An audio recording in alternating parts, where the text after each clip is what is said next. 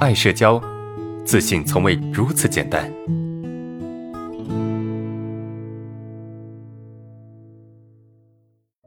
第三个问题是这样：老师，我进入办公室，那个主管就用手挡侧脸，我发现对方有焦虑，别人出现少数，他也有这个动作，然后呢，我和他在一个办公室就很难受，我经常选择他在我不在，感觉互相像是一个镜子一样，不自觉的不耐烦、不爽。在他在的时候，不能够抬头面对电脑，这种内心冲突应该怎么去化解呢？呃，这位同学的问题有没有同学是类似的呀？呃，他觉得他影响别人了，你懂吗？他觉得别人，比如说用手去遮挡、遮挡侧脸啊，遮挡这个侧脸，他的意思是什么？是，呃，我在我在躲着你，或者说，嗯，我认为我的你的症状已经影响我了，所以我用手去挡一下侧脸，啊，那这个问题的本质是什么呢？就是我们已经很敏感的去。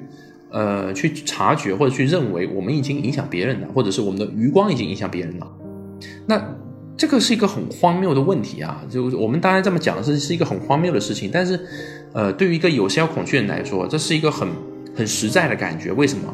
因为他的敏感跟对方的这些动作、这些肢体动作会出现一些一一对应感。呃，什么叫一一对应感？就是我觉得我影响他了，然后他就出现了这种手遮挡这个侧面这种感觉。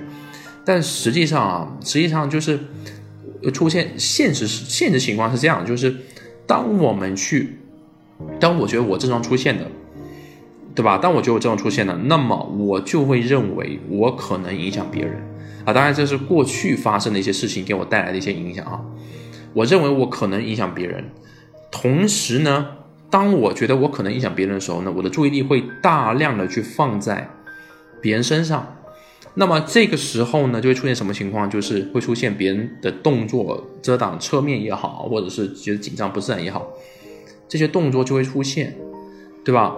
然后你就很容易发现这些，我觉得我影响对方的这些表现，然后呢，就开始认定跟内心所期待的这个想法开始去去去去匹配，然后你就会认定说，哎，我确实影响他了，啊，然后呢，就不断的去强化这个感觉。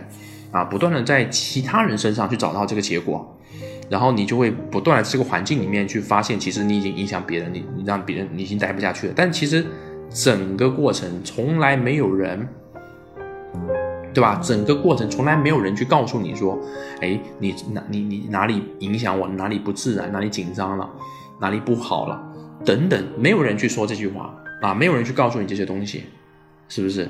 但是你却非常的。呃，根深蒂固的，呃，去理解或者是去认为说，哎，就是影响别人了。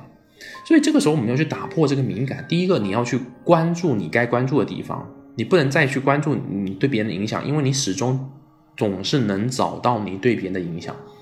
所以第一个，你要关注你该关注的地方，你的工作啊啥的，或者是啊其他的，你不一定就是关于症状的东西，你都不能去思考，因为一思考你就很容易陷进去。